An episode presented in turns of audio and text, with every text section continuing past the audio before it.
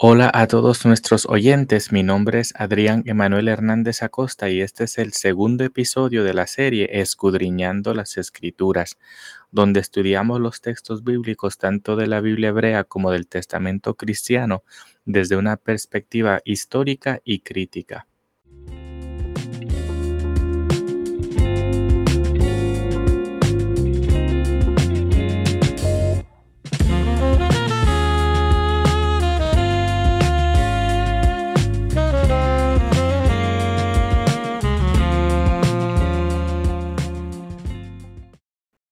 Quiero empezar agradeciendo a todas las personas que escucharon el primer episodio publicado la semana pasada y en particular a aquellas personas que me han ofrecido comentarios constructivos y me han dado sugerencias para mejorar tanto el contenido como el estilo de la serie. Sus aportes me ayudan a mejorar el proyecto y les agradezco por eso. Antes de seguir con el material de hoy, tengo que rectificar dos comentarios que hice la semana pasada en el primer episodio. En un momento dije antes de la era común y después de la era común para referirme a la manera en que los universitarios dividimos eh, lo que es popularmente conocido como las eras antes y después de Cristo. Pero tuve que haber dicho antes de la era común y la era común, ya que nosotros no estamos en una era después de la era común, sino que vivimos en ella. Estamos en el año 2021 de la era común, no 2021 de la, de la era después de la era común, ¿no? El segundo punto que quiero rectificar es que en un momento me referí a las lamentaciones, o creo que la palabra que usé fue lloriqueos, de Jeremías en relación con la conquista asiria. Pero los escritos de Jeremías no son eh, de la conquista eh, conquista asiria en el año 722, sino de la conquista de Babilonia en, el año 586. Eh, de hecho, es el profeta Isaías quien vive la conquista siria junto con otros profetas menores como Amós, Oseas y Miqueas, no fue Jeremías. Bueno, Amós y, y Oseas en verdad no creo que viven la destrucción del reino norte como Isaías y Miqueas, pero sí viven en sus eh, últimas décadas, sino los últimos años de Samaria, que es otro nombre para el reino del norte. Em, quería rectificar estos dos puntos porque queremos ser lo más exactos posibles para que usted pueda confiar en la información que le estamos dando. Así que si hay algo que le queda confuso, le parece incorrecto, por favor déjenmelo saber que para eh, eso estamos, que no se quede usted con la incógnita. Bueno, para el tema de hoy, lo que quiero tratar es el tema del monoteísmo en la Biblia hebrea. Eh, y cómo eh, el monoteísmo o la creencia en un solo Dios no es la única visión teológica que, em, que podemos leer de la Biblia hebrea. Existen otros sistemas como el sistema em, politeísta o el sistema enoteísta, sistema que vamos a estar desglosando en, en este episodio, que también Em, encuentran evidencia textual, no podemos encontrar evidencia textual de esos sistemas dentro de la Biblia hebrea. Y voy a terminar em, este episodio con unas, referencias más contemporáneas para ver cómo esas visiones em, más eh, y no simplemente monoteístas eh, que encontramos en la Biblia hebrea también la podemos encontrar en la práctica cristiana del día de hoy. Bueno, eh, las personas que recopilaron la mayoría de los libros de la Biblia hebrea en sus formas finales vivieron en la era de, las conquista, de la conquista y, y del exilio, ¿no? Eh, para ser más específico, entre los siglos 7 y 5 antes de la era común, ¿no? Durante las conquistas de los reinos, eh, Reino del Norte en 722, el del Sur en 586, como he dicho, el exilio en Babilonia em, eh, y la restauración cuando a los israelitas les es permitido regresar de Babilonia a, Canaán en el año 539. Y esa historia se relata en los libros de Edras y Nehemías. Em, ya para ese entonces, la idea del monoteísmo o la creencia en un solo Dios circulaba entre un segmento de la élite responsable para la recopilación hebrea. fueron ellos quienes comenzaron a editar las historias anteriores, como las historias de la creación y de los patriarcas en Génesis o del Éxodo con Moisés y de la tierra prometida con sus propias perspectivas monoteístas. La pregunta que surge entre los eh, catedráticos es cómo vino a formarse esta idea del monoteísmo, de un solo Dios entre los israelitas, cuando los pueblos aledaños creían en, en más de un solo Dios, ¿no? La respuesta clásica es que se formó paulatinamente, que fue una evolución progresiva del politeísmo que practicaban esos pueblos. Eh, esto es una respuesta que muchos estudiosos, particular de, particularmente del siglo XIX, de los 1800, eh, compartían porque ellos también eran monoteístas y creían en una evolución religiosa de la humanidad cuya cumbre era el monoteísmo. Para ellos la historia iba progresando del politeísmo al enoteísmo, que quiere decir la creencia en un Dios supremo, pero sin negar la existencia de otros dioses y del enoteísmo al monoteísmo. De hecho, se sabe que varios arqueólogos de la era de, los 1800 botaban figurines y otras reliquias que no se conformaban con el marco teórico que tenían. Es como si hoy eh, la gente votara evidencia o ignoraba, ignorase eh, evidencia simplemente porque no apunta em, a la verdad que les conviene. Ah, me imagino que en el día de hoy, con, con COVID y todo eso, eh, hay mucha gente que a lo mejor se siente identificada, pero eso ya son otros 20 pesos. Los estudiosos de ese entonces desafortunadamente hacían eso. Al escarbar capas de sedimento, eh, si, encontraba, si se encontraban con algo que no era monoteísta, como digamos un santuario de ídolos o una inscripción positiva a otro Dios que no fuera eh, Jehová o Elohim, lo votaban como si esas cosas no formasen parte propia de la historia em, de los israelitas, tal como ellos eh, se, se planteaban de manera teórica. Así que por mucho tiempo, la respuesta clásica eh, entre los catedráticos era que el monoteísmo israelita eh, surgió poco a poco de su entorno cultural politeísta.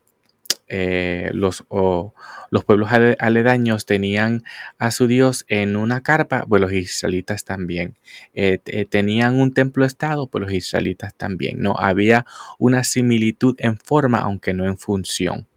Em, sin embargo, en los años 30, en 1930, un estudioso llamado Jesko Kaufman, que murió en el año 63, si no me equivoco, publicó una serie de libros en hebreo, que son tomos y tomos que parecen ladrillos, eh, llamado Historia de la Religión de Israel.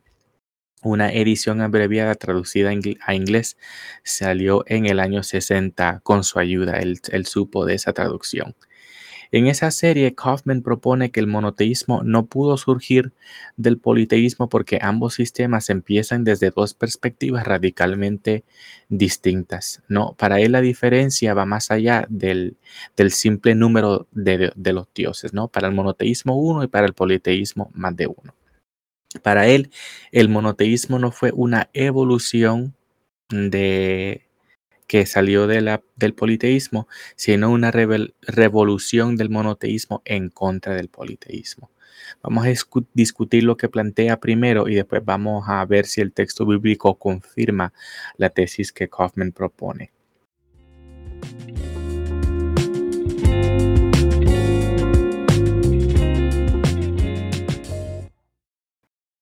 Para Kaufman, lo que fundamentalmente distingue el politeísmo del monoteísmo eh, no es el número de los dioses, sino la creencia en la existencia de una esfera metadivina, es decir, una esfera que precede a los dioses y que va por encima de ellos.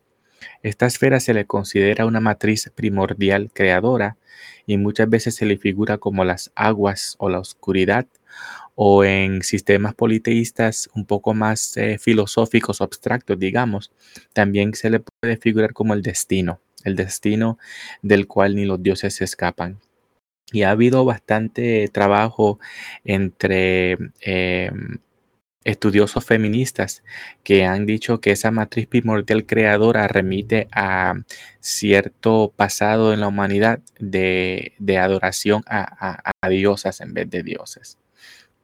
Eh, bueno, para Kaufman hay nueve puntos que siguen de manera lógica al aceptar la existencia de una esfera metadivina.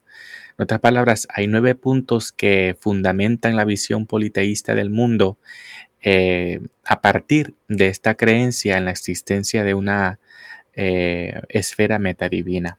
No voy a repasar los nueve puntos, eh, pero sí voy a repasar seis.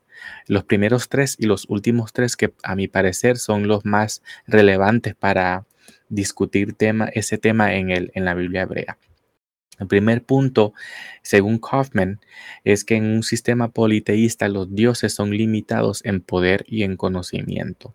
En otras palabras, pueden ser eh, poderosos y adeptos en, ciertas áreas de la vida, como forjar herramientas o como la pesca o la cacería, eh, o inclusive eh, la lectura y la sabiduría, pero tienen límites, o sea, ninguno de esos dioses es ni omnisciente ni omnipotente, y entre ellos también pelean por, eh, por dirigir, por ser el más entre todos, ¿no?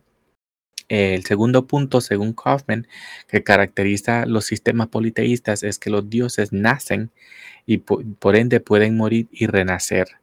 Y las historias de nacimiento de los dioses se les conoce como teogonías, es una palabra de vocabulario. Una teogonía es un relato que nos habla acerca del origen de un dios. Eh, como ejemplo, podemos ver en el panteón griego que Atenas, eh, la diosa griega de la sabiduría, nace de la cabeza de su padre Zeus. En, regla 8, o conocida como la santería, eh, San Lázaro eh, nace del lodo cuando las aguas de Yamaya se mezclan con la tierra que Obatala dispersa con la ayuda de un gallo. En otras palabras, esto viene siendo una teogonía. Los dioses nacen. Tercer punto que según Kaufman caracteriza um, los sistemas politeístas es que las fronteras entre lo divino, lo humano y la naturaleza son fluidas. como todo emana de la esfera metadivina, tanto lo divino como lo humano y lo natural, eh, estas tres categorías se pueden mezclar. Y vemos eso en muchos sistemas. Em, eh, demigods eh, que tienen a un, un, padre que es un dios y una madre que es humana, ¿no? O mm, ejemplos donde lo divino y, la naturaleza se mezclan cuando la relación entre un río y el dios de ese río es tan estrecha que se confunden, ¿no? El río viene a ser propiamente el dios. Em, los últimos tres puntos em, que según Kaufman caracterizan la visión politeísta del, mundo eh, son de mucha importancia para nuestra lectura de la Biblia hebrea, porque vamos a ver de cierta manera cómo aquí Em, existe la mayor diferencia entre la visión monoteísta de la Biblia hebrea y los sistemas politeístas. Los últimos tres puntos son los siguientes. Primero, que el mal es autónomo, tiene estatus ontológico, es decir, el mal existe como tal. En los sistemas politeístas, como todo sale de la esfera metadivina, el mal nace junto con el bien. ¿No? En el segundo punto es que la salvación en estos sistemas politeístas viene siendo escape del mundo. Como hay tanto caos y no hay quien rija y los dioses están peleando entre sí, para los humanos la idea es o la meta es poder llegar a esa esfera meta divina y así como em, eh, ganar ventaja para no tener que estar a la, a, a la disposición de los caprichos de los dioses.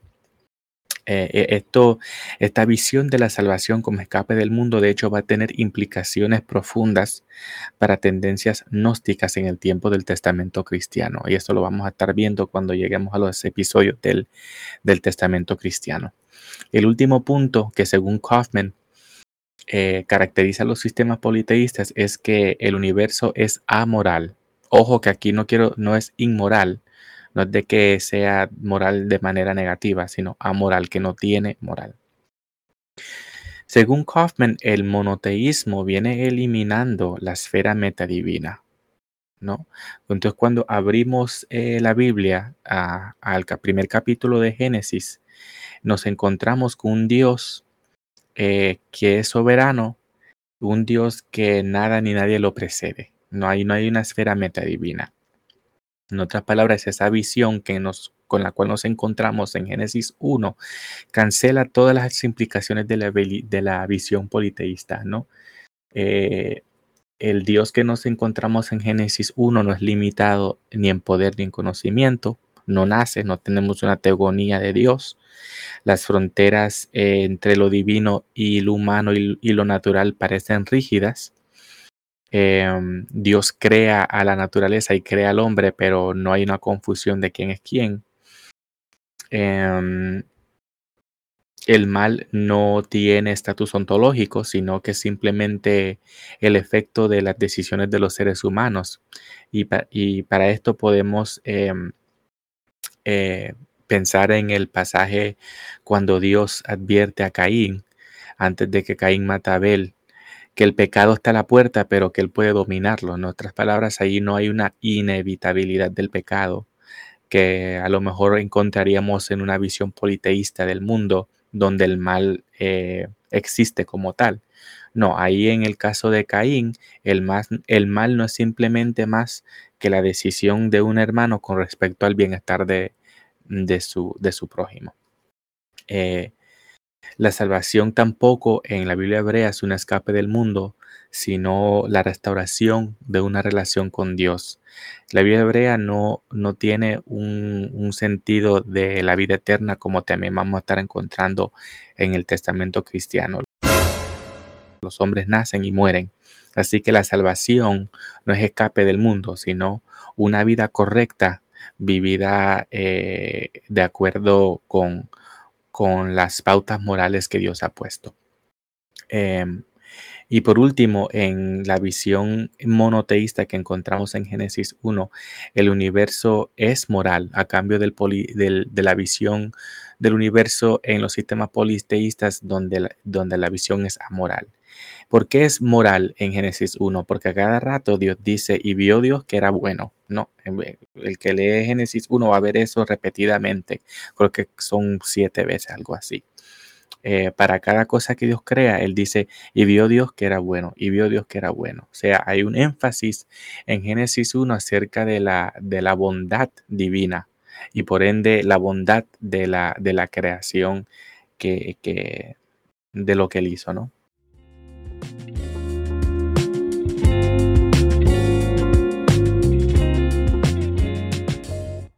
Sin embargo, aún con estas diferencias bastante eh, pronunciadas entre los sistemas politeístas según Kaufman y lo, y lo, que encontramos en Génesis 1, la visión monoteísta que encontramos en Génesis 1, aún quedan muchos detalles en la Biblia hebrea que vislumbran un entendimiento politeísta, por lo menos enoteísta. Y para recordarles a, a nuestros oyentes, enoteísta quiere decir creencia en un Dios supremo sin negar la existencia de otros dioses. Por ejemplo, en el capítulo 6 de Génesis tenemos la historia, una historia bien rara. Creo que nunca he escuchado a, nadie predicar acerca de ese pasaje porque se encontraría con problemas teológicos, ¿no? Es que tenemos la historia en la cual los hijos de Dios se metieron con las hijas de los hombres y tuvieron hijos llamados Nefilim, que en otro pasaje bíblico van a ser asociados con los gigantes que, que va a encontrar Josué en la tierra prometida. Eso para mí mm, eh, me parece como una frontera fluida entre lo divino y lo humano. Y para ah, eh, recordarles em, de uno de los puntos que según Kaufman caracteriza a los sistemas politeístas es precisamente esa frontera fluida entre lo divino y lo, humano. Además, eh, como otro ejemplo, Saúl, el primer rey de Israel, se consulta con una bruja para llamar al difunto profeta Samuel de entre los muertos. Y Samuel responde. Sea, hay un, uso de, la magia, de la adivinación y un reconocimiento que hay otros sistemas em, que también son efectivos, ¿no? Eh, Como otro ejemplo, en Salmos 82 tenemos eh, una visión enoteísta en donde Dios está en la reunión de los dioses y Él juzga en medio de ellos. Eso se encuentra en Salmos 82. Igualmente en Job 1, em, los hijos de Dios se presentan ante Él en como un concilio divino donde también está el Satán, donde se aparece el Satán. Y digo el Satán porque otra vez el Satán en Job 1 no es la figura de la maldad, eh, no es la figura enemiga de Dios, eh, como vamos a encontrar en, encontrar en el Testamento cristiano. El Satán en Job y el Satán en, la Biblia hebrea es eh, un, un, miembro del Consejo Divino. Em, cuya, función es eh, servir de procurador, ¿no? De un accuser. Em, chequeando a ver que todo está bien, ¿no? Y por eso es que trae Job a la atención de Dios en ese pasaje. Eh, también como otro ejemplo podemos ver aún en Génesis 1, cuando Dios dice hagamos al hombre, hablando en plural. Eh, muchos cristianos em, interpretan eso como, como señal de la Trinidad. Y no es una interpretación nueva, esa interpretación lleva muchos siglos de, de historia cristiana. Pero cuando vemos la Biblia hebrea dentro de su propio contexto histórico y a luz de los otros pasajes que acabo de, de señalar, hagamos, tiene que ver más con ese consejo divino, ese concilio divino eh, que ayudan a Dios en la creación, ¿no? Más que, una visión trinitaria. Em, y como dije al principio de, de este episodio, estas visiones enoteístas ah, o no estrictamente monoteístas siguen hasta el día de hoy en la práctica contemporánea cristiana. Eh, de hecho, podemos encontrar rasgos de estas visiones en canciones como una por Fernel Monroy, em, donde dice Jehová es el Dios de los dioses. Pues Jehová es Jehová es el Señor, el Dios de los dioses. Conmigo, decapitó a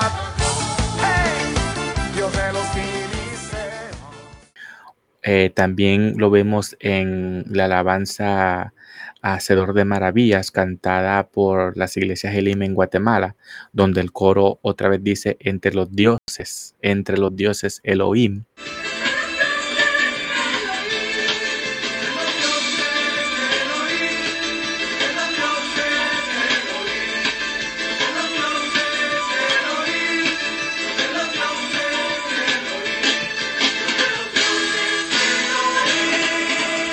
O si vamos al, al Caribe eh, en un corito eh, que va, ¿quién como tú, Jehová entre los dioses?